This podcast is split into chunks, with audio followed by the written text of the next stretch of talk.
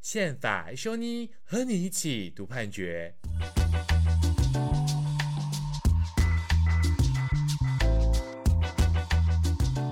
嗨，各位听众朋友，大家好，我是奕宏。那很欢迎大家回到宪法奕修你的节目。那我们今天这一集一样有雨修跟我们在线上。嗨，各位好。呃，因为我们这次录主要是因为我们今天是礼拜六晚上的时间，现在十一点五十七分，所以我们是为了昨天。大法官做出了今年第六号的宪法判决。那这个判决，坦白讲，我们本来是没有打算要录的，对不对？我们其实还问了小帮手说，要不要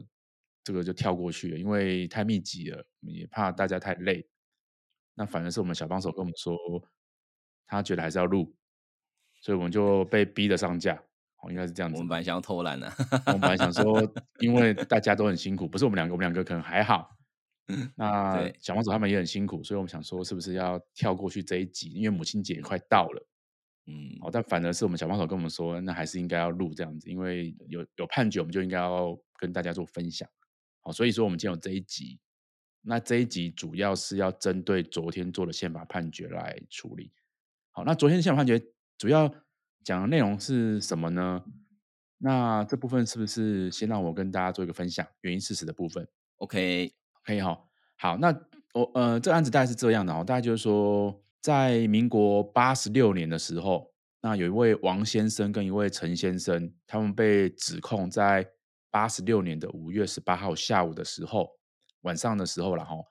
他们去抢劫一个被害人这样子。那抢劫完之后呢，后来找到了王先生跟陈先生。那当时王先生是义务的军人。然后陈先生是一般老百姓，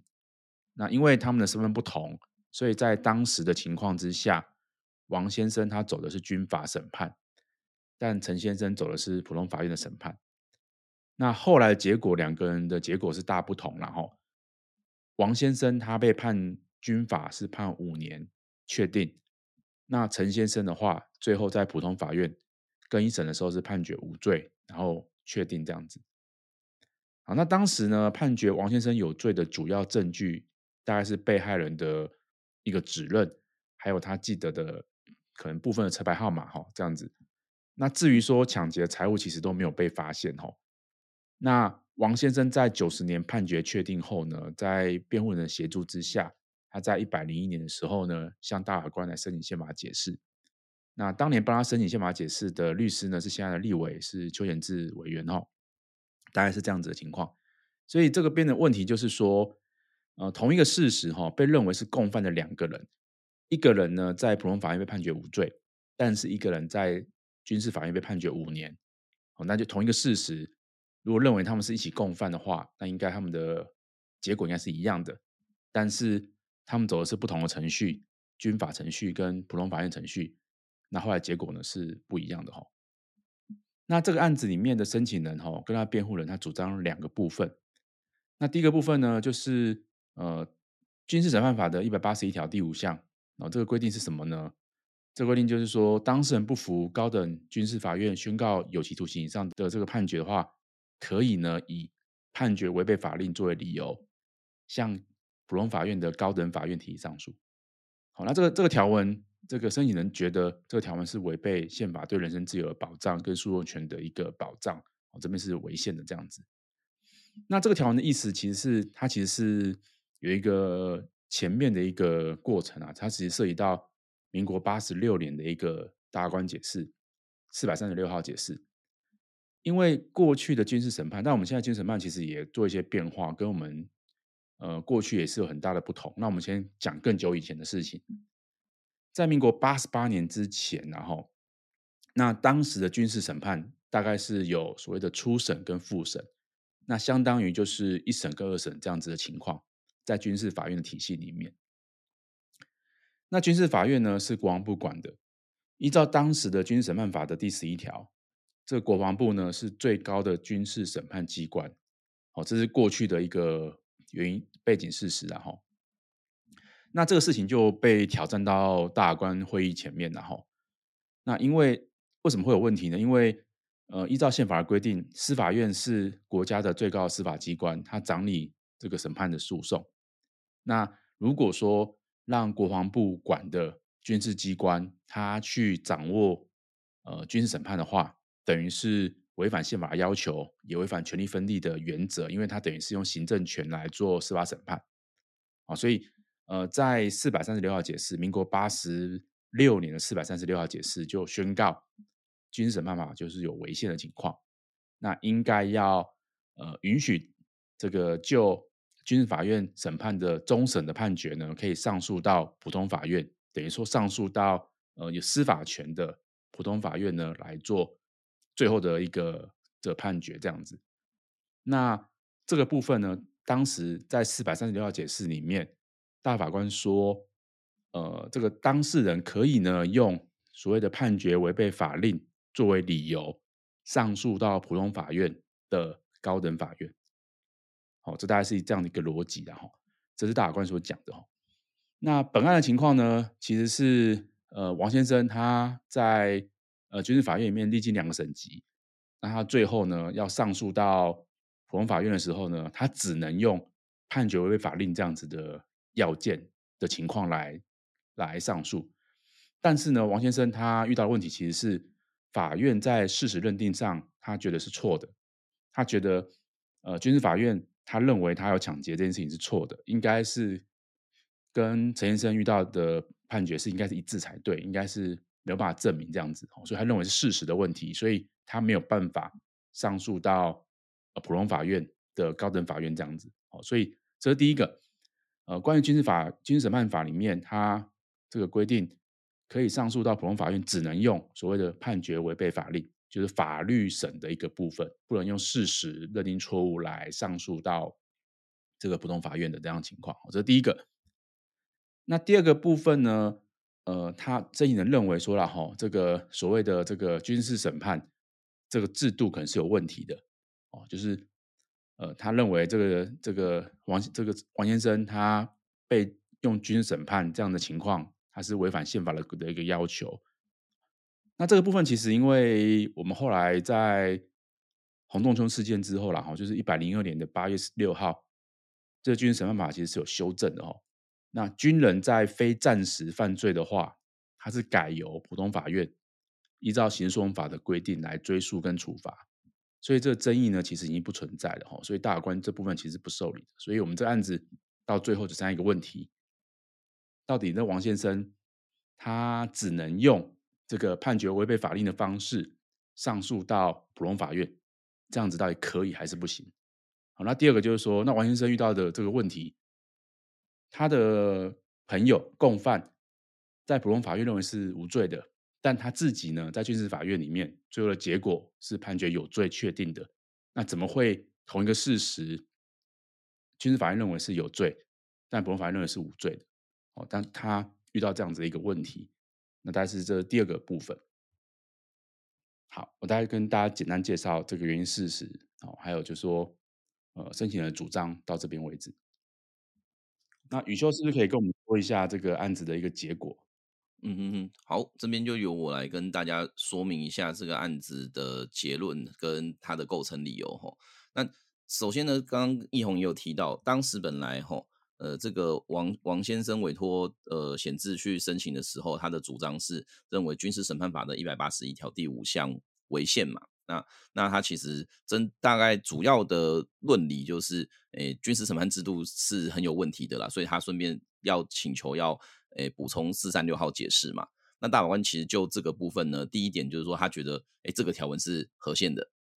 那可是呢，这个时候呢，呃。第二个问题就是说，他有没有要申请？他大法官有没有要变更四三六号解释？答案是没有的。那所以大法官在判决主文的第三点就说：“哦，其余申请不受理。”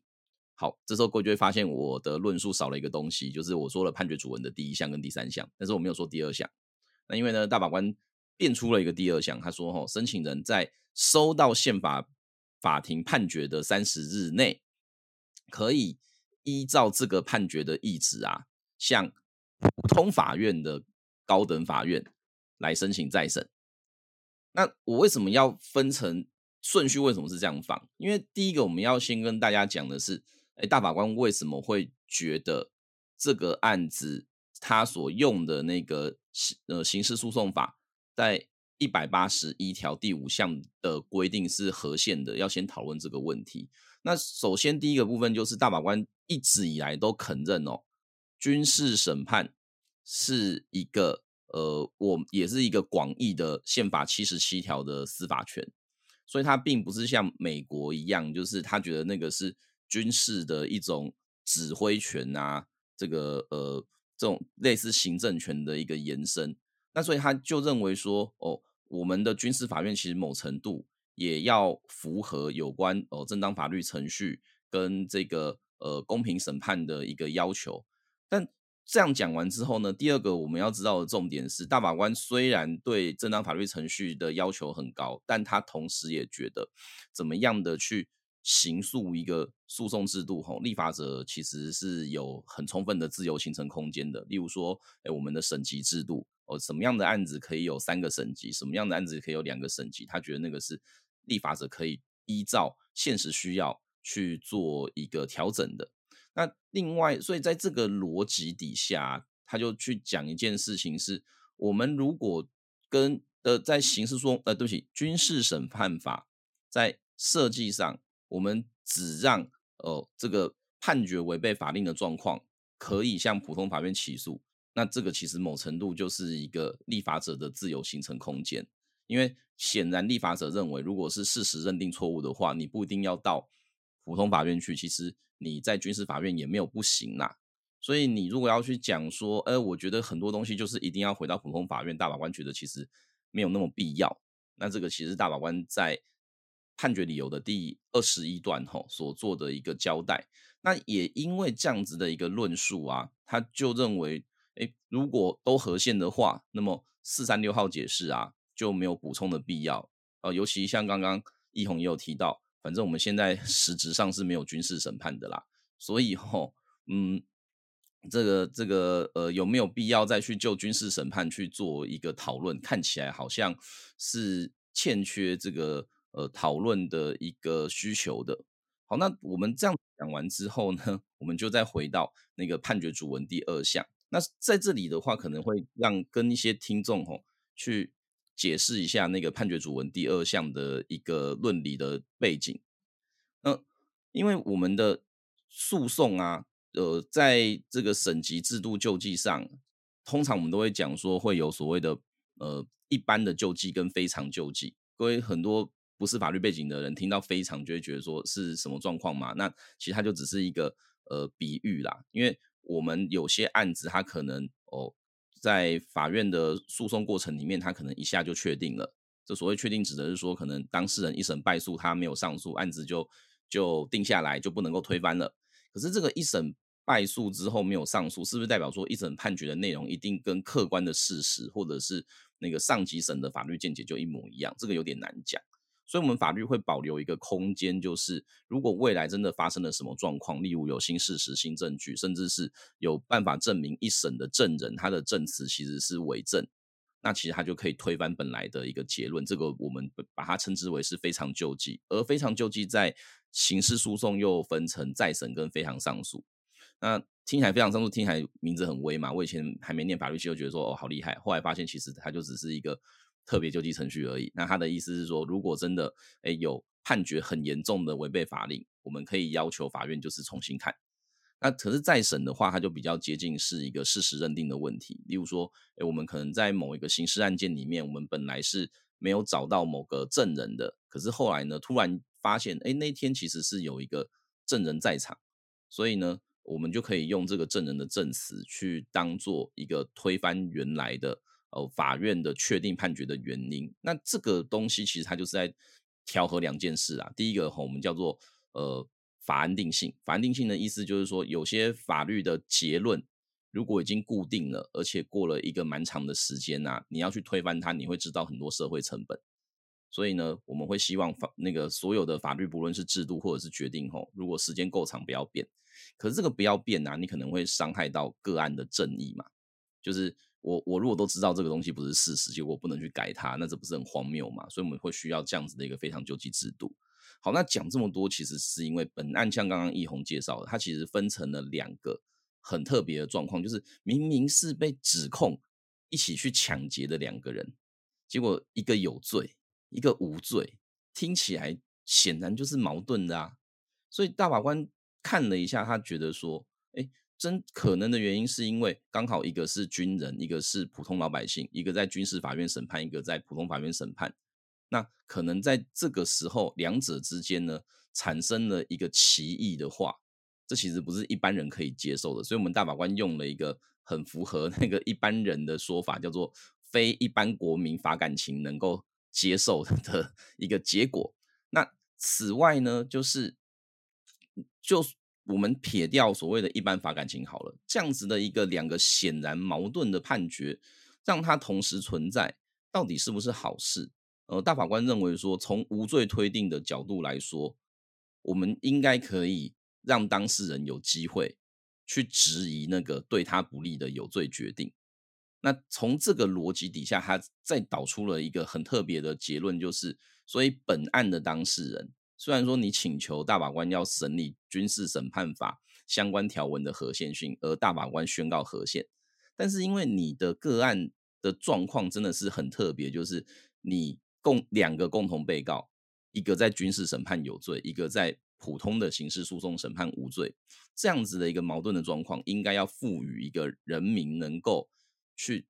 找到真相的机会。所以他最后的结论是：我们虽然法律没有明文规定可以这样子申请再审，但是大法官认为，在我们刚刚讲的这种特殊的情况之下，应该能够直接的赋予当事人向普通法院请求再审的权利，那这个其实就是呃判决主文第二项所说明的一个情况。那这个大概就是本案的一个大略的判决理由哈。那我不知道说奕弘这边有没有什么要补充，嗯、或者是说对就其他的部分想要再做一些简单的评论。所以延续那个宇修刚刚讲的，我想这个本案大概就两个部分，一个部分就是四三六号解释，其实已经是大法官。他去呃审酌之后，他认为呃军事法院呃终终审之后呢，要给他一次救济到普通法院的机会。那大法官他那时候也说了，这个时候呢就要以判决为法令作为上诉的理由。那这个逻辑大概我猜应该就是他会认为说，哎，军事法院已经有一审跟二审了，所以到普通法院去大概就相当于这个一般的三审。那我们说一般上诉到最高法院，大概就是以判决为法令作为上诉的理由。这大概是大法官他在四三六号解释里面的一个逻辑。好，那其实不管是几次救济啊，坦白说，呃，会发生问题的，其实还是有可能会发生问题。不管是四次、五次、六次，所以大法官他会认为说，这个省级救济的制度，那只要没有什么异常，呃，比如说七百五十二号解释，他是说一审无罪，二审改判有罪，所以至少给这个被告一次上诉的机会。像这种情况是一个特别的情况，但是如果没有这种情况的话，呃，省级的制度呢，原则上来讲，你要尊重立法者的选择，好，这大概大法官的一个一贯的逻辑啊。所以在法律的本身其实比较没有问题的。那有问题的事情是，反而会是在于，呃，普通法院跟军事法院，他们对同一件事实做出了不同的认定，一个是认为是有罪的，一个认为是没罪的。所以大法官在这边，呃，可能可以这样说啦，他他就是。等于说，他发他自己呢，创造出了一个新的再审事由，就是我们原本的再审事由大概就六种吧。那大法官在这里这个地方呢，在这个判决这个特殊的情况，在军事法院跟普通法院就同一个事实、同一这个证据，做出了不同见解的时候呢，大官认为应该要给这个军人他申请再审的机会。所以换句话说。大官在这边创造出了一个再审的一个新的理由，好，大概可以这样说了哈。那我不知道这样说是不是呃符合这个宇修的想法？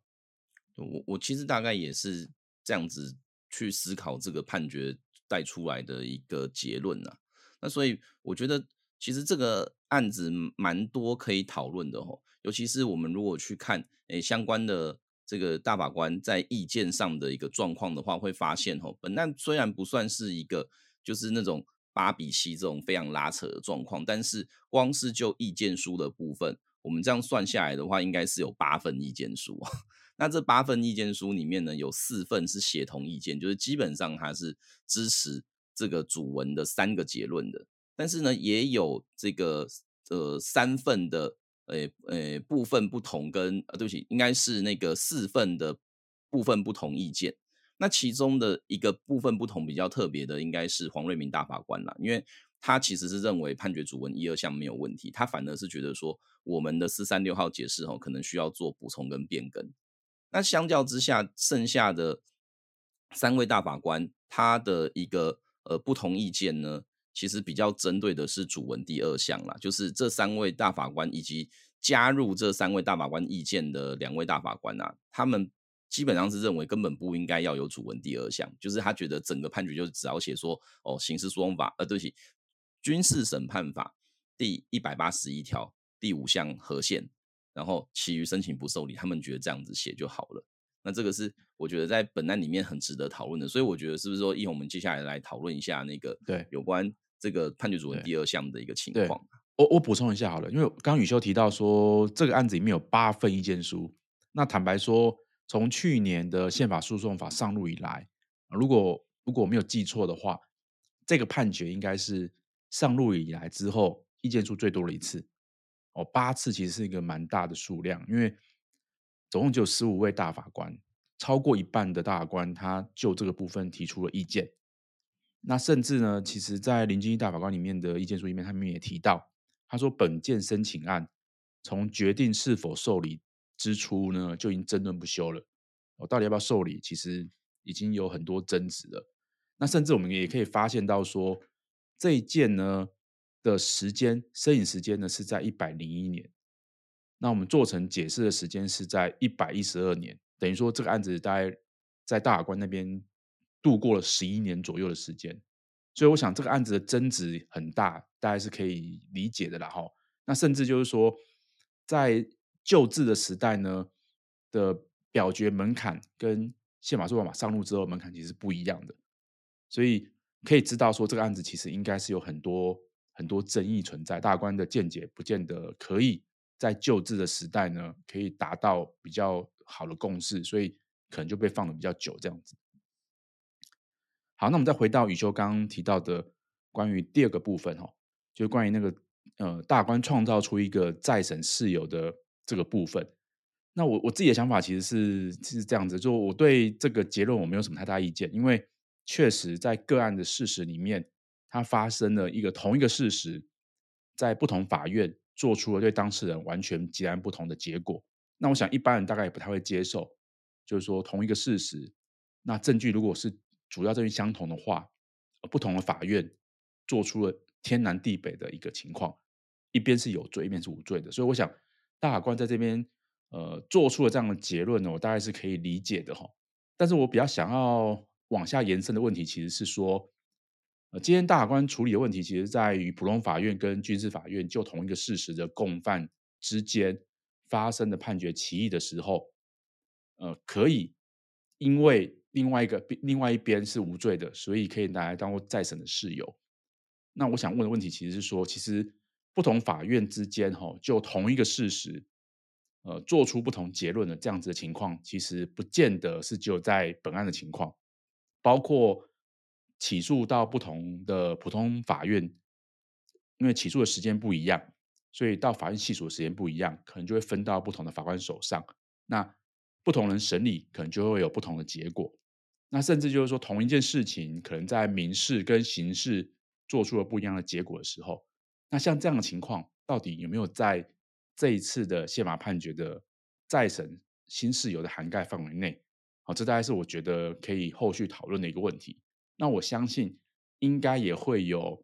呃其他的这个当事人，他们如果不是我们本案的情况的话，他也会想要试试看自己可不可以呃借由这次的宪法判决来提起一个再审的一个情况。对，其实其实这个奕弘刚刚讲到的也是林俊义大法官在他的意见书里面啊，他提到他的一个担忧啦。当然，我们跟这个林大法官的看法，他在价值判断上不一定会一样吼。原因是因为，如果各位去看林俊大法官的不同意见的话，他大概主要指出的就是说，如果今天再审事由到底要放什么东西在里面，是立法者自由形成空间的话，那么大法官到底适不适合再去用判决塞进一个本来法条所没有的一个再审事由？这边其实林大法官采的是一个比较否定的见解啦，甚至他认为说，其实这个案子啊，你只要循一般的刑事诉讼法第四百二十条的这个再审事由，就是简如果用一个最简单的说法，就是例如说新事实、新证据的这个说法去处理的话，可能这个案子的再审就会成功了。所以他一一的去驳斥了，就是申请人在。那个申请书里面所做的主张，例如说，当时这个我们的邱显志律师啊，现在是委员哦，然后呢，他就说，哦，他觉得这个这个原因案件呢是有违反无罪推定的，是有违反这个呃这个罪疑为轻的。那如果各位真的有机会去看，就是这个邱委员他当时帮当事人写的释宪申请书的话，他其实是有 quote。那个判决的其中几个理由的部分呢、啊？那他其中就有讲到说，哦，判决理由大概就是说，诶，因为找不到能够证明你无罪的证据，所以要判你有罪，大概意思是这样子啦，所以他才会说他觉得整个判决是是有问题的。但是这边就会变成是林大法官质疑的几个点，包含说所谓的无罪推定，其实是在那个判，就是法院做有罪认定之前。才会有所谓的无罪推定，也就是说，他觉得当一个案子已经判你有罪的时候，其实就跟无罪推定没有关系了，那也跟罪疑为轻没有关系。那另外就是林大法官觉得，如果你真的觉得，哎，那个呃，不，普通法院在另外一个呃一般老百姓的案子里面，他有他有一些状况导致他判无罪的话，其实你用那个案子里面的其他的事证来作为再审事由，好像也不是不行，所以他才会一直的。就是不同意见才会一直想要讲说，其其实这个案子其实是没有必要就主文第二项去做成的。但是就如同刚刚奕弘说的，其实我们确实在现实生活里面会遇到一些呃裁判歧义的状况啊。当然，这个裁判歧义它不一定是真的，就是法院彼此之间就真的想法差太大，也有可能是呃类似的个案，因为被拆分到不同法院，那不那。当事人在证据的提出上，可能提出给法院的也也不一样，然后呢，所以间接导致法院在事实认定上有落差，这样子的一个状况。所以，同样的，在一些不同意见，他也有去讲到说，诶，其实判决歧义某程度，它也不是那个法院一定要解决的问题。可是，毕竟啦，我我们会认为说，诶，至少在这个刑事案件里面的话，如果你做了一个。在同一个基础事实，一个是有罪，一个是无罪的情况，你多少会让大家觉得说，这是一个蛮嗯不知道如何解释的情况。那在这个时候，提供给人民一个再度的去寻求真相的机会，某程度可能还是有它的必要性。那这是那个我我觉得可能在呃林这个奕弘在讲完之后，我们再顺着相关的不同意见再去延伸之后，可以再做的几个讨论。那只是我自己想要再补充的几件事情是，我觉得这个案子的时间点吼，我某程度好像在大法官的讨论里面呢，并没有被明文的显现出来。因为就诚如奕弘一开始介绍的，其实这个案子是一个民国九十年的时候判决确定的案件，他的案子的基础事实是发生在应该是民国八十几年的时候。所以当这个当事人跑去找这个邱委员显智的时候啊。已经是他拿到有罪判决之后过十年的事情了。然后呢，我们的邱委员就在民国一百零一年帮他提了这个释宪申请。所以我觉得那个时候邱委员的逻辑是在在民国一百零一年，我们是有军事审判法，但是他觉得军事审判法的再审根本没办法救这个当事人，所以他希望大法官去开一条路，说，哎，那你就是就是让这个当事人可以去可以去得救嘛。然后呢，我们到了一百零二、一百零三年，那因为洪案、洪仲丘案军事审判法大修，结果呢，现在整个军事审判制度不见了。那所以就会变成一个状况是说，如果在一百零三年之后，当事人真的要回归一般的法院救济体系，而非宪法法院的时候，其实他会遇到一个困境是，他根本没有军事法院可以去申请再审。然后呢，这在这个时候后续该怎么办？那当然，可能部分的大法官期待就是说，那既然没有法院，你就去找普通法院嘛。那搞不好他会受理啊，这样子。可是某程度对申请来讲，这个东西其实不是他当时申请的时候可以预料的。然后，此外，就是因为像林俊义大法官或者是这个不同意见，他们会一直觉得这个案子是所谓的哦诉外裁判啦。那我还是要讲的是说，我觉得从申请人提出申请的那个时间点来看，其实他是很难去预测什么叫做诉外裁判的。为什么？因为要请大家回到民国一百零一年，可能各位对一百零一年的印象每个人都不一样，但是至少民国一百零一年是没有宪法诉讼法的。所以你要在那个时候就说，呃，我不知道大法官会怎么样的处理，或或者是说，哎，我我大法官可能在八年之后会有一个宪法诉讼法去告诉你，哎，应该要怎么申请。我觉得这个其实都是有一点这个强人所难呐。那我们回到一个真实的问题，就是，所以在旧制之下，其实，在旧的大法官解释制度里面，它不是真正的法院诉讼。所以很多时候，申请人只要讲个什么我不服啊，我觉得这个有问题呀，大法官可能就会做一个非常大的发挥了。例如说，我我，例如说，大法官在呃释字第五七六号解释，他甚至把当事人申请统一解释直接变更成是那个抽象法规范的违宪解释，然后就宣告一个判例违宪。就是在那个大法官解释的年代，某程度来讲，其实根本就没有所谓的诉讼标的。或者是诉外裁判，因为你根本就不是诉讼嘛，所以呢，你其实就是，但只要人民有一个主张，而这个主张能够跟宪法有所挂钩，你就能够去发挥了。那我觉得在这个时候去苛责人民说，哎，你看你当时提的啊，哦，这个放在今天的宪法诉讼法来看的话，其实问题很大。那我我觉得这个不利益吼，某程度不应该是由人民负担的啦。那这个是我自己在看这个案子的时候，大概。做的一些简单的补充啊，对，我大概我想大概案子的问题再审其实都很不确定啊，因为呃对对律师辩护人角度来角角色来说，大概没有办法去预料到提到什么程度可以有再审的机会。那尤其再审，其实在一百零四年之前，在这个这个四百二十条第一项第六款，这个新事实新证据，其实是在实务上限缩比较严格的。所以在一百零一年那个年年那个年代，呃，如果用再审的方式来提起，能不能被保证提起，其实是有很大的，我想应该是有些问题存在的。那当然，这个案件的原因的原因是什么我们没有那么熟，就说，但是我想，一个案件到底可不可以提起再审，其实都有很大的风险跟无法预料到的事情。大概因为再审开启的机会，其实它也是很低很低的一个情况。所以，像我我我自己在想到说，本案大法官其实是透过在这个宪法判决，他帮当事人找到一条路，那这条路就是一个比较稳当的再审事由。因为大法官已经看到了，就是说，以王先生的情况来说，他在军事审判跟普通法院